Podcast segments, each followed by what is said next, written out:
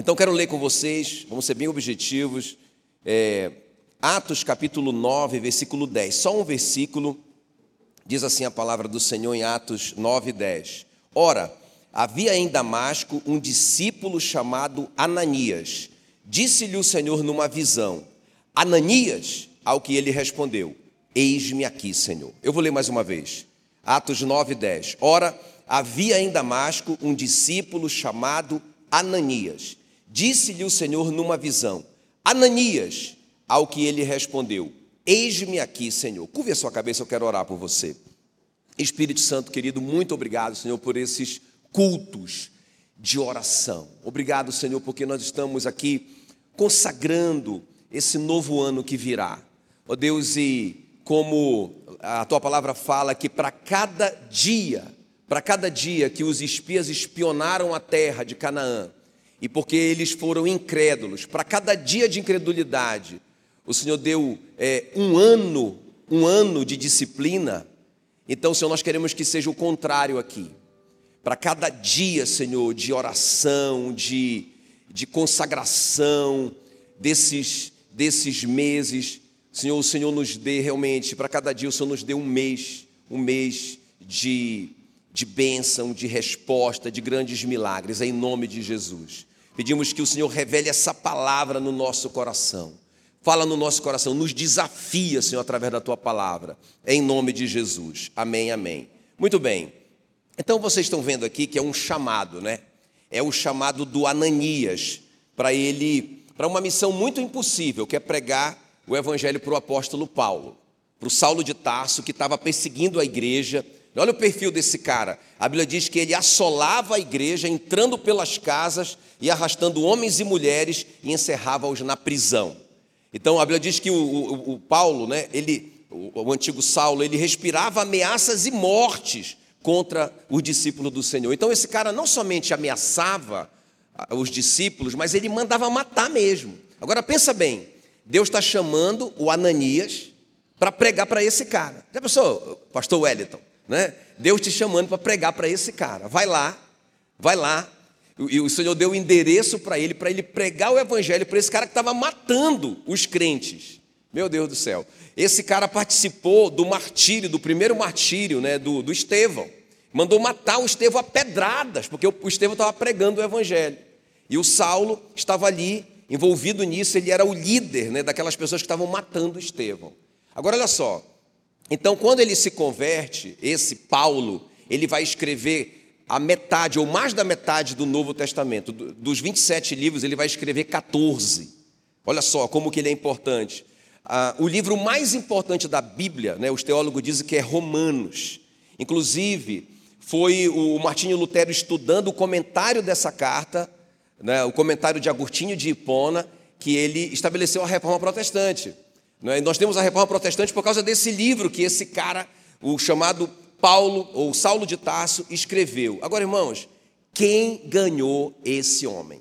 Quem levou esse homem até Jesus? Esse homem difícil, esse homem que matava os cristãos, esse homem que respirava ameaças e morte, esse homem que odiava a igreja. Quem ganhou esse cara? Fala aí para mim o Ananias. Não é? Por isso que eu estou chamando ele hoje, nosso tema, o herói desconhecido. O herói desconhecido. Não é? Então eu creio assim, irmãos, que toda a obra que o apóstolo Paulo fez foi muito grande. Esse cara estabeleceu muitas igrejas, ele treinou muitos missionários. Não é? O trabalho do Paulo foi um trabalho tão importante para a vida da igreja. Pensa, ele foi o maior missionário da história. E ele não tinha nenhum apoio de ninguém, não tinha uma, uma organização missionária financiando esse cara. Irmão, esse cara é um milagre. Não, esse cara é um milagre, esse apóstolo Paulo. Agora, eu acredito que o Ananias trabalhou na conversão dele, não somente isso, deu os primeiros passos para ele, deu as primeiras orientações para ele. Eu acredito que esse cara foi comissionado. Quem está me entendendo? Não é? De todo o trabalho do apóstolo Paulo, eu acredito que o Ananias recebeu um, um percentual. É? E ele já é milionário no céu só por causa desse percentual. Quem acredita nisso? É? Então, irmãos, essa palavra é para nós.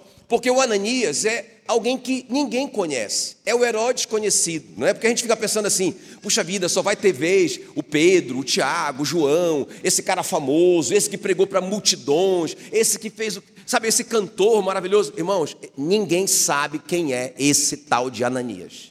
Ele só aparece na Bíblia uma única vez, ele é anônimo, ele é anônimo. Sabe, para mim isso é uma mensagem que cada um de nós pode ser um Ananias na vida de alguém. Quem está me entendendo? A palavra Ananias significa presente.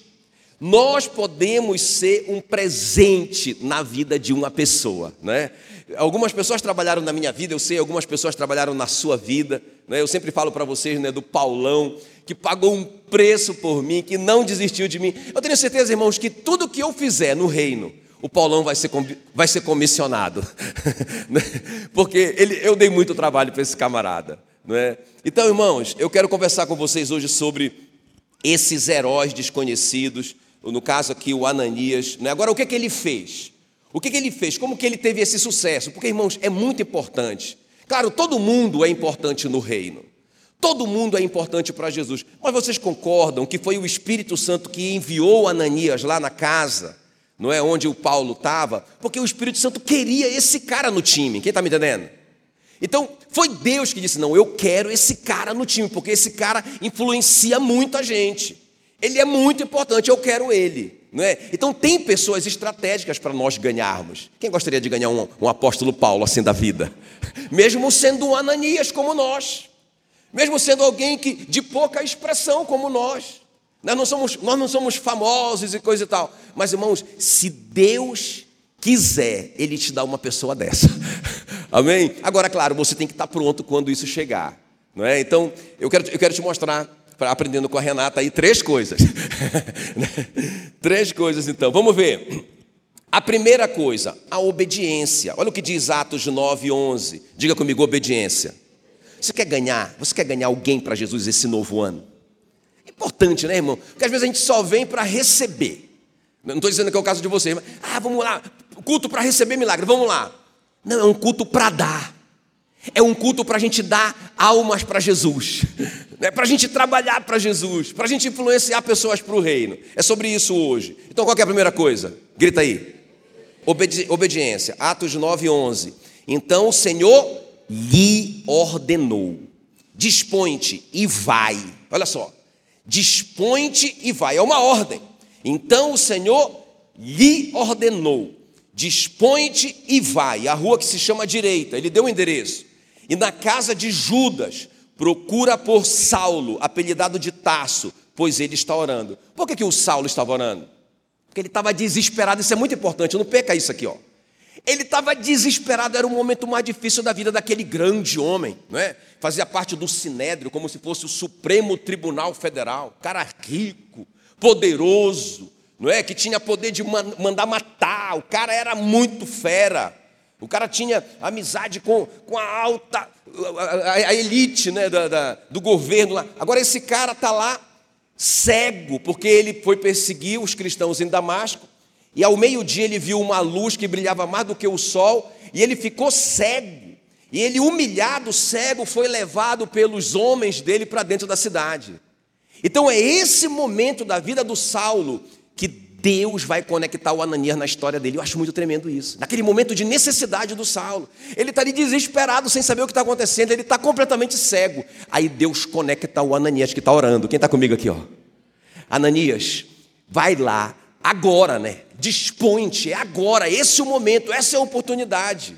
Na rua que se chama direita, na casa do homem chamado Judas, procura por um homem de Tarso chamado Saulo, porque ele está orando. É agora. Irmão, se ele perdesse aquele momento, ele perdia a oportunidade. Vocês estão me entendendo?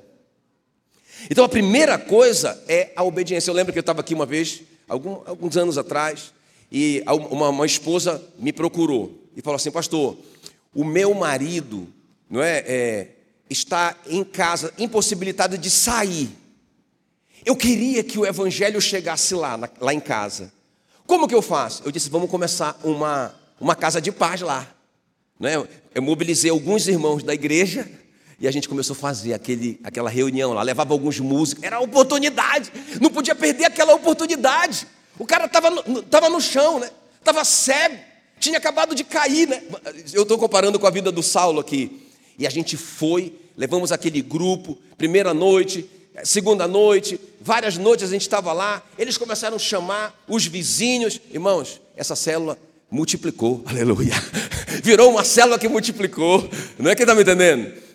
Primeira coisa, a obediência. Esses dias, uma coisa muito legal aconteceu lá em Curitiba, que um, um jovem da igreja, ele, ele é um cara assim bem sucedido, é um cara que tem assim, é, é, é, ele, ele é líder lá no trabalho dele, e ele estava sem carro. E ele pegou o ônibus para ir para o trabalho. Olha a experiência. Quando ele estava no ônibus, indo para o trabalho, Deus falou com ele no ônibus, para ele pregar lá no ônibus. Aí ele falou: Eu não tenho coragem, Senhor. Ele disse não. Aí ele falou: Não, mas pregar no ônibus, eu não tenho coragem. Diz que ele ficou aquela, aquela convicção que Deus estava mandando ele pregar no ônibus. Vocês já pregaram no ônibus? Irmãos, é muito difícil pregar no ônibus. Aí ele, pregar na igreja é uma coisa, está todo mundo querendo ouvir, mas pregar no ônibus. Aí diz que ele, aí ele falou assim, fez um voto, né? ele fez um voto com Deus. Ele falou assim, Senhor, ele fez um voto, irmão, que sabe assim, tipo, impossível de acontecer, só para que ele não pregasse. Ele falou assim, Senhor, eu prego, eu prego no ônibus. Ele nem andava de ônibus, ele estava ali acidentalmente. Eu prego no ônibus. Se o pastor Jackson me convidar para pregar na igreja. Isso não ia acontecer nunca, né, irmão? Naquela semana, eu estava reunido com o presbitério e eu falei assim com o presbitério: Pessoal, eu, eu, eu vou estar tá viajando, eu vou, eu vou estar tá na Bahia e eu queria é, convidar uma pessoa diferente para pregar. Eu queria que um jovem da igreja pregasse. Aí o pessoal, ah, boa ideia, irmãos, vários pastores ali, né, que eu podia convidar, como eu sempre faço. E eles falaram assim: só tem algum nome? Eu falei, tenho. O Alan. Falei, no, o, eu, o Alan, rapaz, vamos dar uma oportunidade para o Alan pregar. Aí eles disseram, beleza, eu, eu vou sentar com ele, eu vou preparar ele, ele vai pregar. Aí eu liguei para o Alan. Alan, eu queria te dar, fazer um desafio, e contei para ele, não é? Eu vou viajar essa semana que entra aí, aí você vai ter mais ou menos é, uma semana para se preparar. Você vai pregar no culto de domingo. Topa! Ele ficou em silêncio lá do outro lado. Ele disse que quase que ele desmaia. Que ele ficou tão impactado com aquilo. Acho que ele chorou ali, né? Aí ele, pastor, eu, eu topo, mas eu preciso conversar com o senhor primeiro. Aí a gente até uh, almoçou com ele, alguma coisa assim, né? E aí ele foi me contar essa história. Irmãos, naquela semana ele se filmou pregando no ônibus. pastor, não vou mostrar para ninguém, só para o senhor. E aí ele, ele se filmou pregando no ônibus. Ele levantou lá e começou a pregar o evangelho. E, todo, e no final todo mundo bateu palma no ônibus. Aleluia! Quem está me entendendo? Sabe, irmão, a primeira coisa é a gente obedecer. A gente estar tá pronto. Ah, eu quero ganhar uma alma para Jesus esse ano. Eu quero dar para Eu quero ser um presente. Eu não quero só ir para a igreja para pedir presente. Eu quero dar um presente para Jesus esse ano, eu quero ganhar alguém, ainda mais uma pessoa é, é, é, que influencia outras, que pode ganhar outras, não é? Eu quero isso. Ah, irmão, se a gente buscasse essas coisas como a gente busca outras coisas. Eu não estou dizendo que é errado buscar outras coisas, mas se a gente buscasse ganhar vidas para Jesus como a gente busca sucesso, a igreja já tinha conquistado o mundo. Vocês estão me entendendo ou não? Então, qual é a primeira coisa? É claro que quando ele recebe essa ordem, não é? Quando ele recebe essa ordem, ele questiona. Ele diz: Senhor, de muitos eu tenho ouvido a respeito desse homem. Quantos males ele tem feito aos teus santos em Jerusalém? O Senhor disse para ele: Mas vai. Mas o Senhor lhe disse: Vai, porque este é para mim um instrumento escolhido para levar o meu nome perante os gentios e reis, bem como perante os filhos de Israel. Irmãos, os discípulos não tinham acesso a alguns lugares, eles eram pessoas muito simples, eles não falavam outros idiomas. O Saulo de Tarso era o cara, ele falava vários idiomas, ele era um poliglota, ele era super respeitado, não é, no mundo daquela época. Então, Deus queria aquele cara, e é interessante, ele chama o Zé Ninguém para pregar para ele. E o Zé Ninguém diz: Ele, estou aqui, Senhor pode me enviar. Então, Atos 9,17 fala que Ananias então se levantou e foi. Glória a Deus. Qual é a primeira coisa? Obediência. Muito bem, muito bem. Agora, pastor, e se eu não ouvir essa voz? Então, leia a sua Bíblia. A Bíblia diz: Ide por todo o mundo e pregai o evangelho a toda criatura. Quem crê e for batizado será salvo, quem não crê será condenado. Então, essa voz, irmão, já está aqui para todos nós. Não tem ninguém que ficar esperando essa voz sobrenatural ou um anjo aparecer. Essa voz está na Bíblia todo dia. Ide pregai o evangelho. Amém? Então você já tem essa ordem. É só obedecer. A segunda coisa aqui que eu vejo na vida do Ananias, por isso que ele ganhou esse cara, não é? que impactou o mundo, o Saulo de Tarso. Então, a segunda coisa, diga comigo: fé. Grita aí, obediência. Agora diga fé. Olha o que diz Atos 9,17. Então Ananias foi, e entrando na casa, olha só, irmão, como esse homem é ousado. Olha como que ele é ousado. Ele fala assim: então Ananias foi, entrando na casa onde o Saulo estava cego, e estava ali com, com aquela turma ali, em volta dele, ele orando desesperado. Olha o que Ananias fez: impôs sobre ele as mãos, o Zé Ninguém, sobre o ricaço, sobre o milionário, não é? O pobrezinho, sobre o, o homem famoso. O Ananias coloca a mão sobre ele e diz: Saulo, irmão. Isso é fé. Ele já chamou o cara de irmão. Saulo, irmão o Senhor me enviou, a saber, o próprio Jesus que te apareceu no caminho por onde vinhas, para que recuperes a vista e fique cheio, cheio do Espírito Santo. Já foi colocando a mão e vai começou, já começou a orar. E eu oro em nome de Jesus, para que você fique curado. E aí o cara já abre o olho, já é curado. Aí ele diz: Senhor, agora enche ele do Espírito Santo. É, esse homem é um homem de fé, quem está me entendendo? Não é, irmãos? Às vezes a gente está muito assim, uma oportunidade, de repente o chefe está com, tá com um problema lá, sei lá, no casamento ou um problema de saúde. Ah, mas é o chefe, é o chefe, é o rico, não é? Irmãos, irmãos, eu, eu aprendi com meu sogro uma vez, porque o meu sogro era o cara mais cara de pau que eu já conheci na minha vida. Meu sogro conversava com todo mundo, com rico, com pobre, com todo mundo. E eu falei, meu sogro, como é que o senhor tem essa coragem com todo mundo? Falei, porque eu preciso disso. Né? Eu era tímido na época. Aí o meu sogro me contou uma história, né? Eu já contei para você, mas alguns não ouviram. Ele, ele me contou que ele aprendeu, na, a revelação veio naquela, naquele dia que alguém contou uma história para ele, que o cara estava pedindo emprego e foi num zoológico, e aí o cara disse: Olha, não tem emprego de nada a não ser de gorila. Ele disse: Como assim? Tem que se vestir de gorila e ficar fazendo né, é, macaquice ali na, na, na jaula. Ele disse: Eu topo. Eu estou desesperado, eu topo. E aí ele se vestiu de gorila e começou a fazer graça lá, mas só sem querer ele caiu na jaula do leão. E quando o leão vinha para cima dele, já ia para. Ah, o leão! Aí ele começou a gritar, tentando sair de dentro da, da roupa. E aí o leão disse para ele: Fica quieto aí, rapaz, que eu também não sou leão. Meu sogro disse assim: Eu sempre acredito que tem uma pessoa desesperada dentro daquele leão. Por isso que eu não tenho vergonha de ninguém. É isso. É isso. Tem uma pessoa desesperada, irmãos, e tem mesmo, porque se essa pessoa não entregar a sua vida para Jesus, ela vai perecer no inferno eternamente. Não é? Então a gente não pode ter medo do chefe, medo do rico. Esse cara chega lá, coloca a mão no ricão, coloca a mão no assassino, coloca a mão no perseguidor, ora por ele, ora para que ele seja curado e ora para que ele seja batizado no Espírito Santo. E já teve um, um retetelado, pastor Wellington, e foi muito doido aquela. Quem está me entendendo? Aleluia. Não é?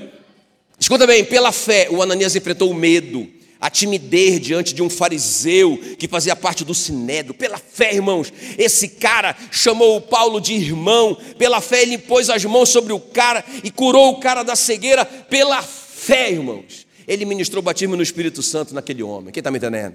Diga, fé. Sabe, tu está com medo? O que é fé? É enfrentar esse medo. Eu vou lá, eu estou com medo, eu estou apavorado, estou me tremendo todo, mas eu vou, porque quem vai fazer a obra é Jesus, não sou eu. Eu vou colocar a mão sobre ele, não sou eu que curo, é Jesus. Se Jesus quiser curá-lo, ele cura. Se ele não quiser curar, ele não cura, mas a minha obrigação é colocar a mão sobre esse cara.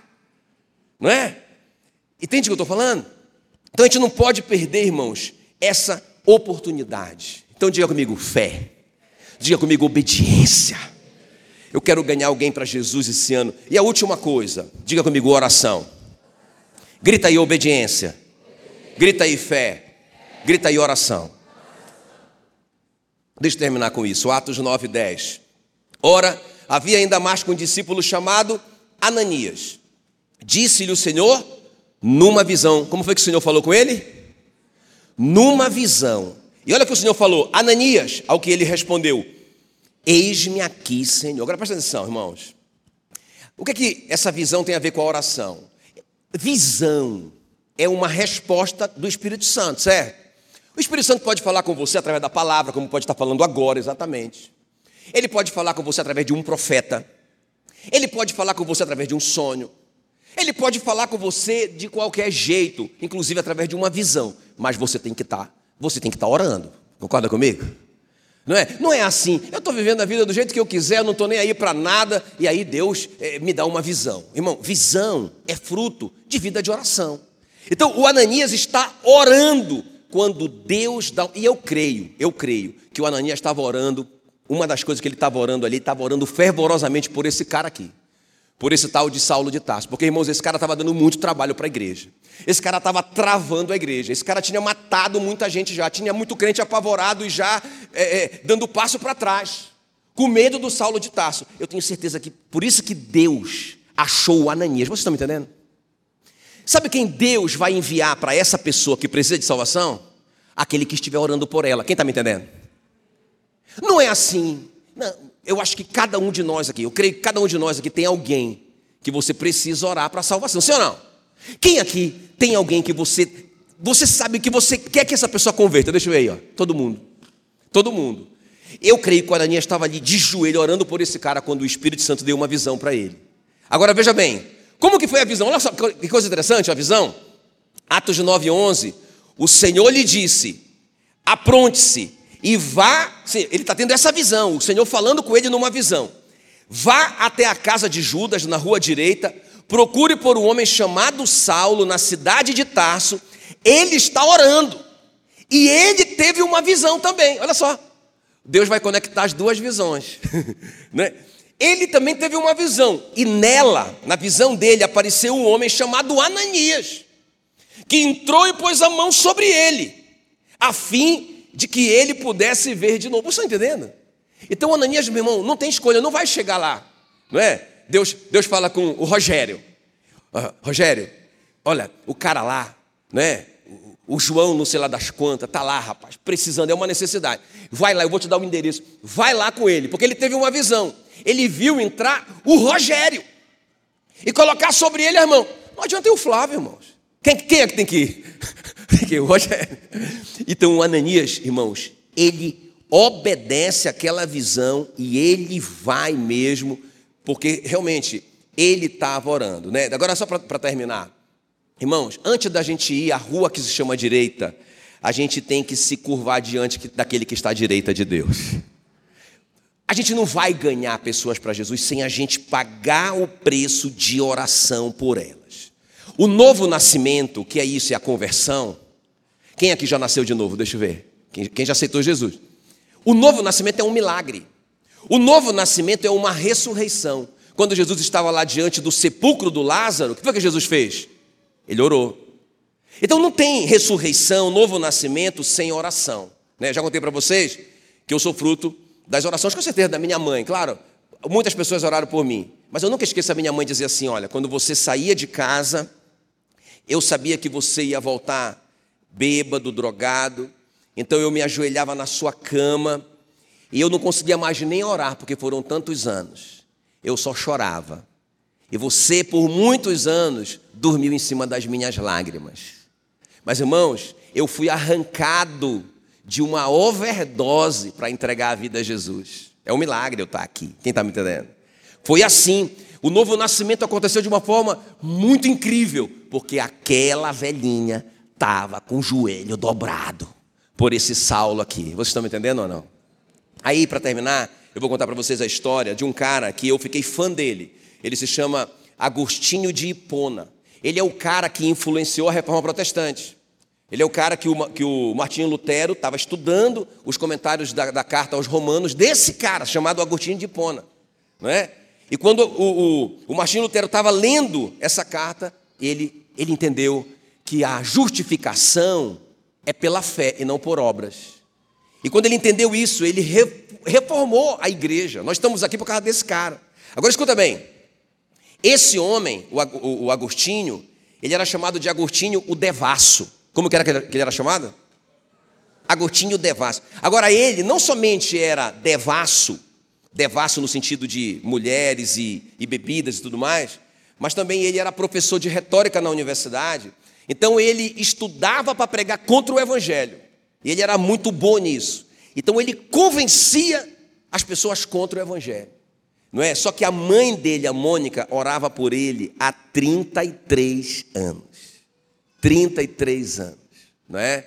E aí o Agostinho, cada vez mais perdido, cada vez mais revoltado contra o evangelho, cada vez mais pregando contra o evangelho. Ele estava na casa de um amigo dele chamado Alípio, e ele estava justamente ali, é, é, tipo como se fosse um retiro ali, estudando para ele dar aula e sempre falando contra o evangelho, quando ele ouviu uma voz. A mãe dele. Ah, não, mas antes, da, da, antes dessa, dessa situação aqui, a mãe dele quase desistiu dele. Por anos ela orando. Um dia estava um profeta lá, um pregador, pregando na igreja dela, né? Na igreja que ela congregava. Aí ela estava ali embaixo na hora da oração e ela só estava chorando, ela estava muito cansada e envergonhada também do Agostinho. Que ele era uma vergonha nacional, não é? E todo mundo sabia que ele era o filho da Mônica. E aí ela estava chorando muito, o profeta desceu da plataforma, colocou a mão sobre ela e disse: Deus não deixará perecer o filho dessas lágrimas.